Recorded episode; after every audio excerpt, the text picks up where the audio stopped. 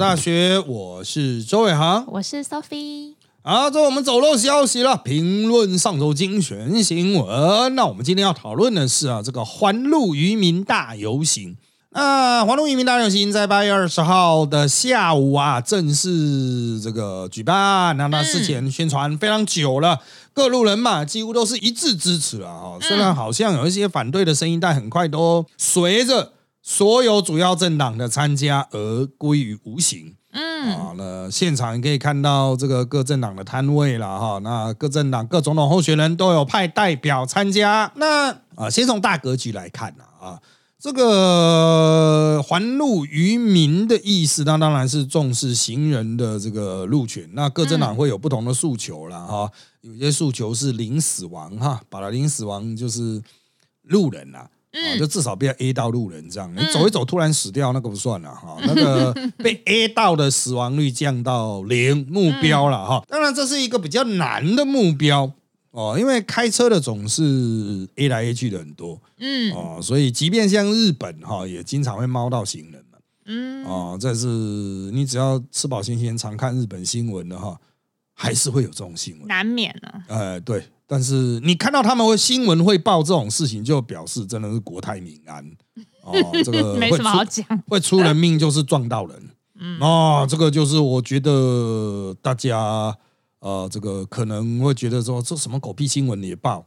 啊，就像之前台湾的那个电视在几年前很喜欢报那个行车记录器嘛，啊 撞到人啊，飞出去啦，很好笑啦，拍到什么的哈，嗯，呃，当时就很多人批评啊，啊，可是为什么电视台会报呢？因为收视率很高啊，嗯，因为都迷音化了嘛，悲剧当笑话看啊，都迷音化，但是我还是要拉回来了，就日本他们在这个。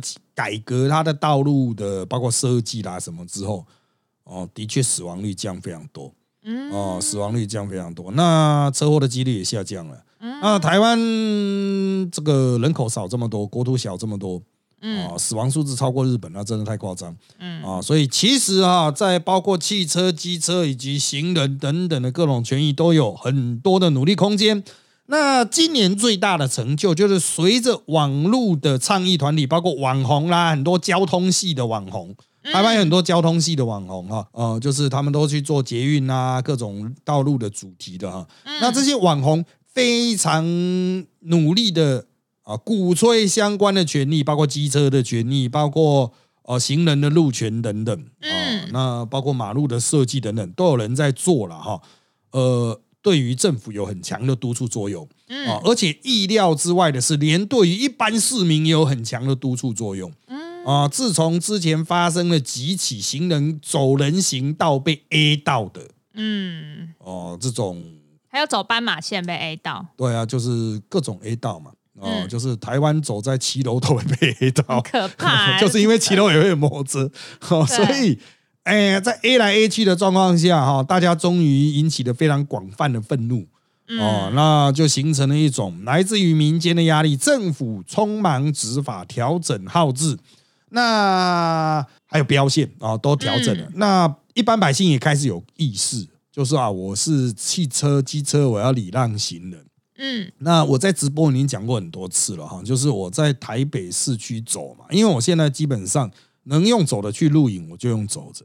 嗯啊，顺便这个练练腿这样子。嗯啊，那因为我们之后有走播啊，我们会推出走播系列。嗯，那这个走的过程中呢，我可以很清楚的感觉到哈，礼让行人的风气正在快速成型。哦，那最最最明显的是内湖的园区。嗯啊，那南港园区怎么样？我不知道，因为我没有过去啊。但是内湖的园区这边，因为是媒体园区嘛，啊，所以我经常去录影。那我这样走的经验是，在我踏上斑马线之后，很远的摩托车、汽车都会啊开始减速，然后停停到我前面这样，然后我走过去，他们才继续走这样子。嗯啊，都会礼让。嗯啊，这个是可能牵涉到教育素质了。嗯哦，那也牵涉到这边的道路设计真的比较好哦，因为它就是因为园区嘛，它比较慢盖嘛，它那个路宽就是你远远就可以看到有行人要过嗯。哦，那是台北其他的比较老旧市区哦，真的就感觉起来都是窜出来，因为路边会停车啊。嗯。啊，园区是路边比较不能停，不是说完全没有，比较不能停，它路幅嗯看起来就比较宽阔。啊，所以这需要很多条件的配合。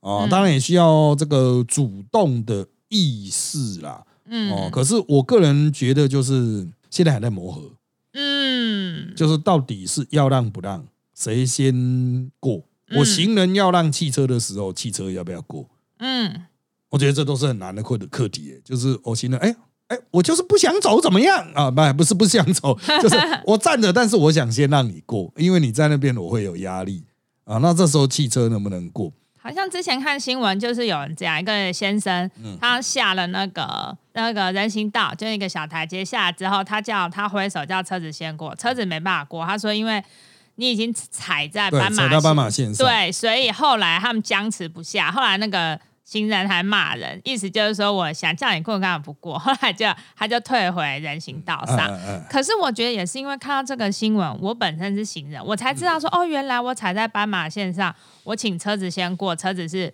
不能过，他过还是要被罚钱这样。嗯，那绝对路权，这要觉得交通法规啊。嗯啊，行人踏上去就会觉得，可是执法上哈、是他们有一个三条斑马线的原理啊，就是嗯因为实在是很难判断你的脚到底是就是到底 谁在哪里，所以行人哈、跟车子可能行进的方向差三条斑马线，不是三条斑马，就是三个那个白黑白哦，白黑白，间距，呃，间距了哈，那就是它就是就是，如果是这么窄的话，那车子就不能过，你行人就可以过这样子。它的开罚是用这样子啦，嗯啊、开罚是用这个标准啊。那我个人认为，就是开罚采用这个标准，那也牵涉到就是警方他怎么收证的问题嗯啊，所以他应该现在开罚应该也是很夸张的啦。嗯啊，很夸张的才会开罚。那如果是不是非常夸张的，那可能就啊，算了算了算了，滚滚滚滚滚这样子啊，因为大家都很忙啊，开个罚单也很累啊。现在又没有政府要求你一定要开到一定的罚单量嗯啊，嗯没有要冲交通业绩嘛，所以应该是还好嗯哦，应该是还好，就是大家都觉得说，哎呦，这个怎么样会被罚怎么样？啊，你平常那边违规，其他的违规的时候，你还不是看没有警察啦？暂停啊。哎呀，我就过了啦，哦，没有警察啊，这边就没有警察。那平常没有警察，你就敢过 啊？这个时候你就突然，哎，嗯，哎，会不会被那个宇宙执法？这已经不是科技执法，会不会被上帝执法？因为六千真的很痛啊，所以大家想到就是哦，还丢一下。那汽车啊，那我老实说，汽车很多人抱怨说，为什么汽车六千，行人乱过罚五百？对，行人乱过为什么五百到一千五吧？啊，汽车是六千以上。嗯啊，很多人就说汽车会不会太贵啊？我还是建议啊，穷就不要开车了。啊 车子是奢侈品呐、啊，车子都是汽车都是奢侈品。国家在整个结构的设计就是汽车奢侈品，奢侈品的意思就是 啊，你没那个屁股，你就不要去坐那个车，给我在路上慢慢走这样子。好好笑哦！啊老师，我前几天遇到一个状况，就是我过一个十字路口，等过马路的时候，想问问看老师这样怎么办？嗯，那时候是群起激愤哎，大家整整条行人是台北市、嗯都在替汽车驾驶打抱不平，在骂那个路人。嗯状况是这样子，它是左右横向马路是单行道，以我的方向，它只能从左边过来。当下横向是绿灯，所以我们往前直行的，我们跟汽车全部都是红灯，我们嗯停下来等。已经等一阵子了，所以等一下就会变黄灯了。嗯然后就有三个路人，他们还不是一起的，他们是不认识，分开一前一后，慢悠悠的晃啊晃的闯红灯，那走很慢哦。嗯，可是他们闯闯红灯是走在斑马线上，结果左方的车子只能急刹，嗯然后可是他们还好都保持安全距离，所以急刹就还好，后面没有追撞上来。嗯不过他们全部所以全部都堵成一排啊，左边的车子就只能停下来等这三个路人还是分开，慢慢的晃晃走。结果渐渐就变黄灯啦，他们也不管，就继续走，嗯就变成红灯了。所以左边的那个车子一路从绿灯、黄灯等到红灯，所以他们原本等行人的路人，因为我们那时候是上班时间，所以大家可能行人看到绿灯，因为大家上班很匆忙，所以很多人就不不管了啦，不想让车子赶快往前走，导致四方这台车它没办法穿越那个斑马线，它就没办法往前开，它就挡在路中间，结果挡住我们前方要开的我们这一项的汽车门都被挡住，就整个大马路都被挡住，大家扒到一个不行，然后大家行人就开始大骂说。有些人就说，都是刚刚那几个行人闯红灯，变成汽车遭殃，结果现在整个大打劫怎么办？然后老是现在警察人力也很有限呐。虽然他是在台北市还蛮人龙蛮多的路口，可是不可能永远都在每个路口抓或者劝导，不管是劝导车子啊，劝导人不要闯红灯，这样怎么办呢？就是行人路权也要兼顾，怎么办？呃，基本上来说，交通规则设计哦，就是行人如果踏上人行道。斑马线，嗯，啊，就是人行道的定义非常广，因为标线是人行道，哦，啊，就是那种呃路上直接画，现在非常多嘛，对，啊，你只要踏上那种人行道呢，哎，原则上，哦，原则上或是斑马线，哈，哦，原则上就是绝对路权，所以不管是不是红灯，汽车都要让，你就比他弱势，哦，你就是要让，所以即便行人是违规状态，你还是要等。那后面就造成整个，因为它是十字路口，就整个都打劫啦。哎，不管，它会有 什么叫绝对路权？哦，我举一个例子，救护车在那边救人，啊，我后面打劫，你怎么办？还是要让啊，看他要救人嘛。所以 他就是绝对路权，你就是只能等。那当然你会说这样会不会很不效率啊？就大家都在闯，其实哈，行人在红灯，行行人又闯红灯了，哦，行人也是不能闯红灯的嘛，不能随意横横越马路。只是他罚则比较轻，是五百块。对啊，而且他好像说要警察在现场要拍到照，这样才算。对啊，因为不然要怎么确认那是谁？对啊。那当然，这个就是执法态度上的这个问题了。不过交通规则就是这样定的。那大家要去思考，为什么他是这样定？哦，为什么红灯状态下行人在那斑哎人行道随便走都可以哦，都是要让他的。他考虑的不是说我身强体壮，老子走得慢，他是考虑老人。他今天走到一半还卡在上面的时候，已经变红灯，啊，你要怎么办？扒他？哦，不行吧？人家老灰啊，身心障碍者啊，小朋友啊，哦，所以为什么要设计这种绝对路权？就是因为他相对弱势，就是撞了会死嘛，嗯，啊，所以他才会设计这种绝对路权。所以当大家看到的是这种。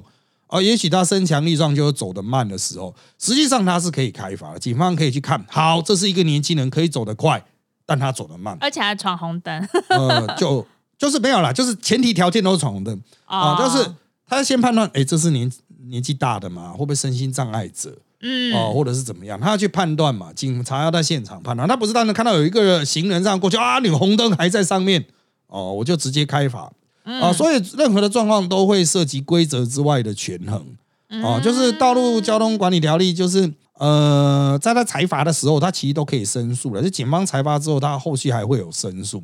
那当然，大多数人在意就是说，哎，我现在很赶呢，啊，那这个我会被堵住啦，怎么样？我会可能要慢五到十分钟啊。就交通管理的角度来说，你慢五到十分钟也不会死啊，可是你这样直接开过去会死啊。对，就这样子，就是这么简单啊！所以当大家觉得说，哎，我很堵哎，啊，其实你不是堵了，你也不是慢了，你是穷了啊！你有钱的话都不用出门了啊！所以你因为你很穷，所以才会塞在这。好笑啊！所以重点不是规则本身啊，重点是他妈你很穷，所以你必须要在这边赶啊！这个当然了，这是社会现实，资源分配啊，道路就是一个资源分配的问题啊。那政府还是倾向大家尽量使用大众运输工具，然后使用路权比较高的，比如说捷运、高铁，啊，就不会被挡到。啊，那当然很多人还是觉得啊，我没办法啊，我还是会去这个啊使用到马路啦。当然也不是叫大家都不用马路，但是你可以从大众运输的设计就是专用道啊，然后呢捷运出来搭配走路或者是脚踏车。你就知道它的设计理念大概是怎么样，就是大家尽量不要去再使用个人运具，不要使用到柏油路面那种马路，嗯，啊，去减少这种啊这种利用率啦，就不会有像那个日本为什么行人被撞到那么少，就是因为他们在大都市里面比较密集的地方哈，嗯，呃，绝大多数都有充沛的这种大众运输工具，嗯，所以就比较不需要自己开车，那就相关的事故就会比较少发生。嗯，哦，那使用路的人绝大多数是职业驾驶人，比如我送货的，我开公车的，开计程车，职业驾驶人的技术会好一点。嗯，啊，那他只要去抓职业驾驶人，就是去要求职业驾驶人做好训练啊，其实问题就比较没那么大了。哦，那回归台湾的环境哈，我认为啦，哦，就是这个是慢慢速成的。很多人都期待，好，我今天一个新规则出来，所有台湾人都循规蹈矩，然后很厉害，没有那么办，没有这种办法呢。然后你看戴安全帽，你宣导二十年的南部还是一堆不戴的，哦，没有那么快。但是只要开始抓，只要开始传达出这个意念，其实它会有一个讯息过上。我认为现在台湾人的这种。相关学习成长的速度已经很快了，哦，就是比我们预想的要快非常多。嗯，哦，本来还以为说哦要很久才能够建立说大家礼让行人，结果现在大家都开始礼让行人。嗯，啊，那很多人是不是说是不是要学日本啊？啊，那我以我在日本开车的经验是哦，我认为台湾人绝对有办法，一瞬间都大幅提升，包括驾驶。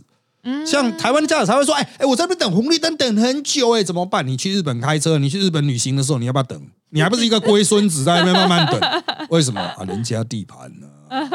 我要到这边来者是客啊！人家就是哦，干他妈的，就不要不要在那边生事啊！我就慢慢的塞啊，没有办法，不然日本的高速公路有那种一线道，我讲过很多次了。嗯，那高速公路就双向各一线呢。”那前面一个路队长，台湾不是已经俩光了啊？他前面开八十啊，所有人后面大大塞长龙，塞了两公里啊，你能怎么办啊？你在台湾可能叭叭叭，我这走路间都超了，在日本他妈的龟孙子啊！所有人就 所有所有人都归在后面了。其实这是心态问题啊。台湾在台湾在台湾就觉得说啊，干他妈我超大，妈的！我去到人人家那边就啊，没有龟孙子啊！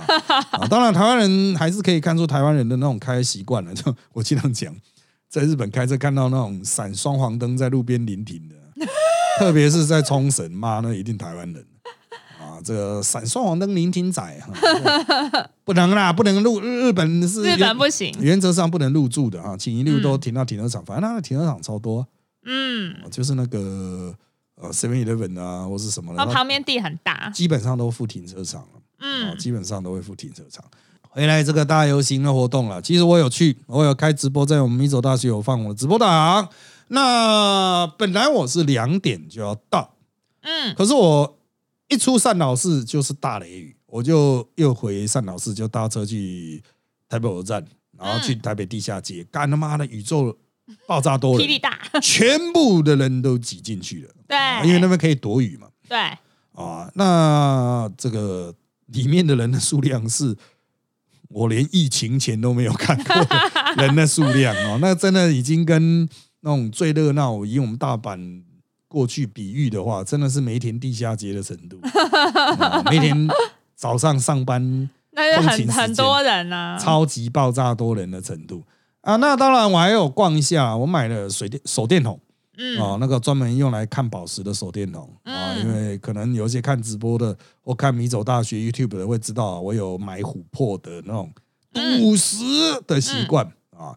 那当然那边是没有卖什么琥珀了，那那边就是卖一些可能看宝石的东西，因为那附近也有卖一些便宜宝石的，嗯，啊，那就买个手电筒啊，看宝石的手电，因为想办公室也放一支。嗯，啊这样看比较方便。那很多人都讲说，啊，干那种真的看看看得出来吗？可以的啊，是可以的。用那个光够强去照，可以照出里面的一些特性啊，可以看出价值啊。好，那这个大雷雨我们上一集有谈过了啊，就是碰到这种灾难的时候要跑得快啊。现在台 台北人都是跑很快啊，这也会造成那个活动本身就没什么人在现场。很多人就说，哎，活动现场怎么没什么人呢？甘老师，你要不要来台北看一下那个雨有多大？那个雷打成什么样？你要大家站在路中间，你逃海去啊！啊，北七嘛，哎，没有人该怎么办？怎么办？他妈的，先跑啊，会死啊！真的，那个雨大成那个样子，我都是想说，干他那个那么多铁架架在凯达格兰上面，会不会有事？导电啊？对啊，非常的危险啊，危险啊！那再回到地下街啦，地下街当然啊，很多人走到那个。啊，歪去地下街都是要去抽那个一番赏，嗯啊，就抽那个玩具的哈。嗯，我个人过去可能还有一些会抽，可是最近现在的都太骗了，那价格很贵，然后都给你抽一堆乐色。什么小吊饰啊之类的。对啊，那个乐色太多了，而且真的是太乐色乐色，就是一个 IP，就是一个可能 ACG 的东西，它已经出到没得出，开始出一些，干那是连骗钱都是骗那种五岁小孩程度啊，太骗了，所以我就没有抽。不过我有看到格子去的那种啊店家的啊，我在想哦，米走大学有蛮多清不了的书啊什么的啊，他们现在都是卖玩具模型、卡片、玩偶。嗯。啊，但是我们有蛮多商品其实是囤货，小囤啊，不到大囤的嗯。哦，可以拉过去卖嗯啊，因为我们是有公司，我们公司是有一个地点，可是我们没有店面，嗯，可是我们租一个店面又很蠢，因为我们没有什么实体，以前还出很多实体，可是现在实体都是存货嘛。我有看到人家说什么格子去那种东西用来清存货是很好的，嗯。啊，因为存货基本就是垃圾，你知道吗？就是它回收又嫌太新，拿去卖又是干的不好卖嗯啊，所以如果有格子去那一种的啊，就一个格子这样子给你放在那边租一个月对啊，租几个月这样，我们是可以长租啦。那公司只要他能够开发票，那根本不是个问题嗯啊。那租金对我们是最好报的。我不知道他的项目品相是什么嗯啊，就是结账是怎么样，我不知道。嗯啊，但是我们也可以把一个弄一个格子去卖我们的书，因为我们的存货存在各种点的应该还蛮多嗯啊。嗯虽然现在钱都是人家在付了嗯哦，就是那种仓储费，签约的时候就就就就就叫他囤嗯啊，所以他们去摊付那个成本嗯啊。可是我觉得应该把他们清一清了。啊，嗯，这是我现在的一个想法啦，不知道有没有格子区的业者，或是有人租过了，可以给我们一些意见啊。嗯好，当天在地下街有日本的活动哈，就是他有弄一些啊，感觉就很廉价的日本的那种场景啊，但有给人租和服，嗯，所以就一大堆女生穿着和服在那边拍照嗯啊。可是他妈人真太多了，真的太多了，以至于你怎么拍都可以拍到不相关的肥仔，我 就真的太多了。然后我在那边有看到有一个到底算吉祥物还是 cos，反正他就是穿和服，可是他是 cos 成兽娘、猫娘的在那边招手嗯啊，就是看你们人要这个租和服这样子。嗯然后我就想说，哇，这个公主也太热了，猫娘哎、全身都是猫毛，这样戴那个头套，他妈会热死。结果我再往前走，我都看到另外两个兽化的，就是他也是 cos，好像是 cos 狸猫还是什么的，两只。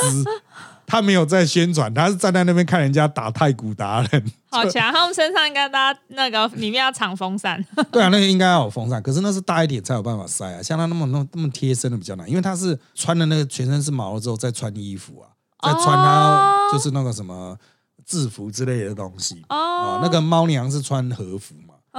对啊，干那个猫哇娘。猫娘是有认真在揽客啊，可是他妈的，我后来看到那两只他妈在看太古达人，哇，两个还很帅气，在那边三七步看人家打太古达人啊，真真爽啊！不过虽然这么窄，女仆店却没有开啊，不知道为什么啊？那可能是刚好是诶，有人礼拜六、礼拜天店休也很奇怪。那后来我还是有去现场，嗯那我在想说，下大雨的状况下要怎么去现场比较快？后来我根据我对台北的地理常识，我觉得去中正纪念堂最中正纪念堂站嗯走过去会最好，因为中正纪念堂是有屋檐的，它那个边边的墙是有屋檐的。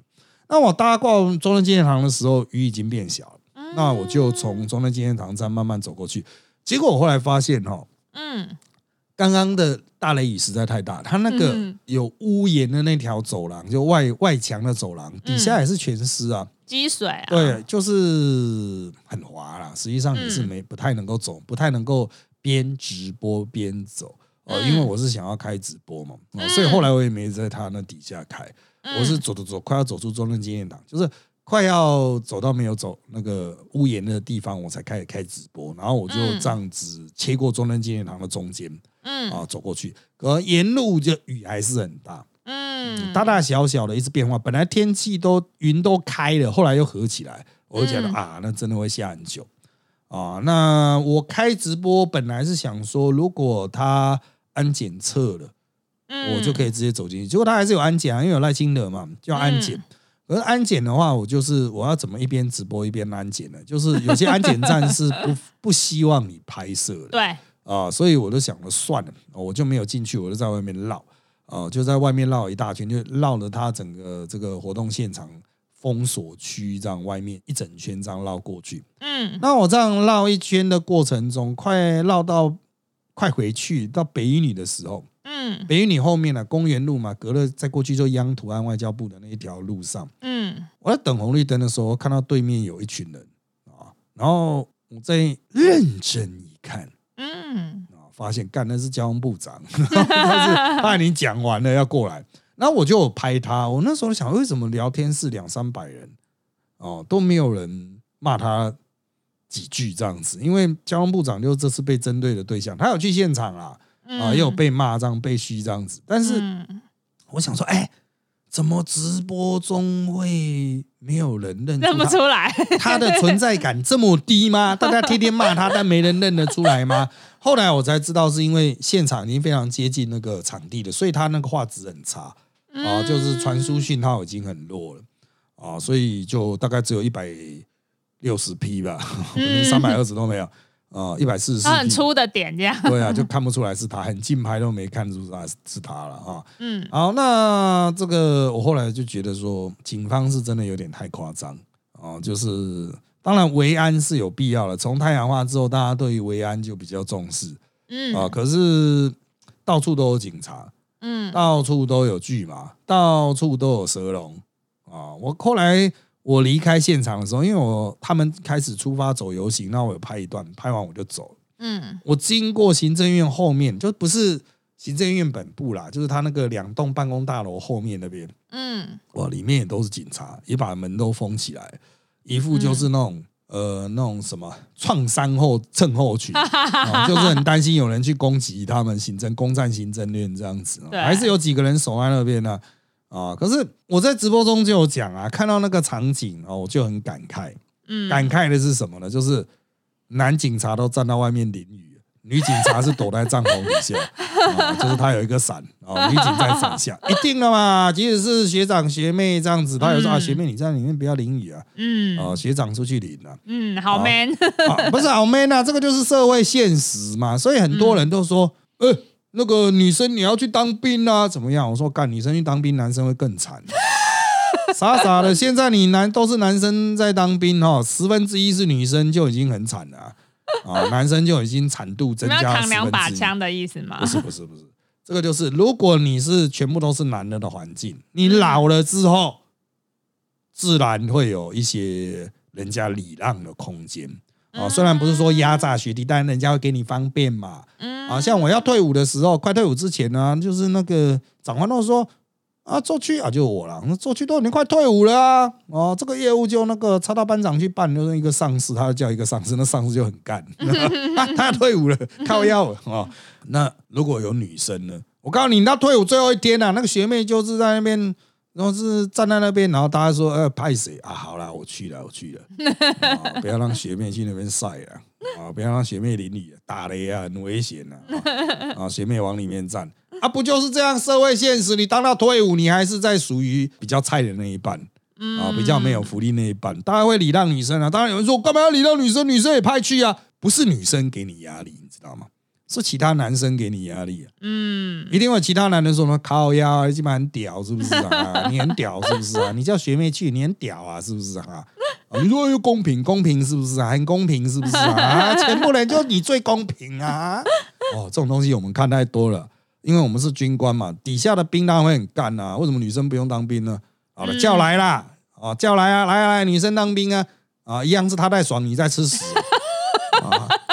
这个社会，你出社会，你不也是一样吗？你出来就是部队，就是大社会的缩影了。嗯啊，就是我们最后就说在这一个了，就是那个最近有一个片很红，叫什么《三道猴子的一，生》。那看这个片有两种感想，嗯第一种就是啊，这个就是社会现实的写照。嗯。啊，这是另外一种，就是说啊，这个社会哦，原来他们是这个样子哦，哎，我真的有在全家外面有看到这样子的店员呢，这样子。一种是从来没有看过社会上有这个阶层的，嗯，那另外一种是知道这个社会上有这个阶层的啊、就是反应可以分这两种啊。我先不论好坏哈、嗯。你从这个反应就可以看出来有没有当兵了。原则上就是从有没有当过兵，你有当过兵，你知道干嘛社会就是一堆这种人啊，因为军队就是他妈一堆这种人啊。嗯。啊，军队就是什么人都有，大社会的缩影嘛。本来你可以越过一辈子都不会去超出自己的同温层，嗯。你可以越过这些人生存着，但是军队就强制把你们都压在一个小圈圈里面，然后你会第一次看到很多社会的现状。呃，有人只有小学毕业的学历，呃，嗯有人是这个只会做苦工，然后笨笨的，啊，那有些人就是真的三大猴子啊，哦，就是骑改装车啊，嗯然后他的整个人生就是要改装车啊什么的，对，啊，就是你从最贫到最富都被压缩到这个环境里面嘛，嗯啊，所以在军队里面，你看到一些现实之后，啊，其实看到三大猴子，你我们这种退伍的觉得，嗯，这就是社会现状了。就见怪不怪。哎 这个就是社会现状，永远都会有这种人。二十年前有，二十年后也会有。嗯啊，它就是社会现状，这正常分布，也没有说什么他们的生活方式不好，我们要去纠正他，因为他就是一个社会结构的显影。当我们无力去改变这个结构的时候，他也无力改变这个结构嘛，那就一定会产生出这种人。嗯啊，可是相对来讲，就是还是有人可以透过这个东西看到自己同温层之外嘛。他可能一辈子都没有接触这个社群的机会，他说：“哦，原来有人是这样理财的，哦，原来有人是这样思考。”那会比较有同理心吗？与其说是同理心，只能说是他开刚开始知道这个世界有其他的人哦，啊，有其他的社会，有其他的思维模式，有其他的价值观嗯啊。那与其说是超越或是同理，不如说是你可以思考，你要如果觉得这是一个问题，你该怎么解决啊？嗯，你该怎么处理？如果你没办法解决，那你是在靠背什么？就是这样子、嗯哦，就是就像我们在军队里面是当军官，嗯那、我们就底下都是这些人啊，所以对于我们是解决这个问题，不是摆烂说啊，干他妈就是会有这些人啊，不管啊，难道让他们继续摆烂吗？好，然后让他们出去撞死嘛，出去撞死大家有事呢。嗯哦，所以该怎么让他们啊、这个体认到自己的行为会造成大家的困扰？嗯哦，就所以军队会有那种离营宣教嘛，出去骑车哦，啊，戴安全帽啦，啊，不要酒醉驾车啊。对一般人来说是很烦呐、这不是大家都会做到嘛？但是我们也知道，就是可能有些人会出包啊，嗯啊，赶不回来一通电话先跟我讲，不要飙车，嗯啊，不要急，真的回不来，长官去载你，哦 就是都可以哈。就是一般兵可能会觉得说，看为什么哦需要讲到这种事很烦呢？可是对我们来说，就是我们看的是大社会的缩影嘛，嗯啊，所以就是有很多要兼顾的嘛，啊，所以啊，这个真的是环环相扣哎。你看我们后面在讲三道猴子，前面在讲行人路权啊，其实这个社会就是有很多很细腻的小小的东西啊。啊嗯大家都会觉得啊，干他妈他挡到我的路了啊、妈的啊！啊，人你自己变老在走的时候，或是你还是小朋友的时候，你可能意识不到这个问题存在啊，因为你的嗯职能就是比较差。同样的，三大猴子也是有他们的人生嘛。嗯那同样的，哦、有的警察就在淋雨啊，有的学妹就在伞下面。啊，我觉得真的干他妈的，我看到那个，如果我是长官，我真的会很害怕、欸，就是下大雨哦，那总统府的宪兵他妈的，他就拿一把枪站在大雨里、欸，干那个是铁，如果电到，雷雷打下来怎么办啊？电到，对啊，我我看到的时候，以我军官的个性，我一定会说：干他妈的，有没有搞错？除非他拿那把是塑胶啊、可能哦，哎，被你发现了，糟糕，应该是真枪啊，塑胶是应该会被干。啊，那宪兵拿的应该是真枪，可是就下大雨，然后他拿那一根，我干，我真的，如果我是长官，我在现场指挥，我会叫他们往里面缩。你好歹到那个有避雷针后面的地方，起码有屋檐啦，有屋檐，没有屋檐，你给我再就是有一个更会吸电的东西，因为你他妈的站在大雨正中央 啊，真的啊，就是如果我还是长官的话，我会讲说，干你排养谁？啊我不会骂这个兵，我会排养谁？排养谁？然后班长叫我，你他妈智障啊！被人打怎么办？啊，他妈你现在就换成是你，你给我去站！他妈的！他说我在里面吃吃泡面，我喝咖啡，没没看到。对啊，我是有得罪你吗？你为什么要这样害我？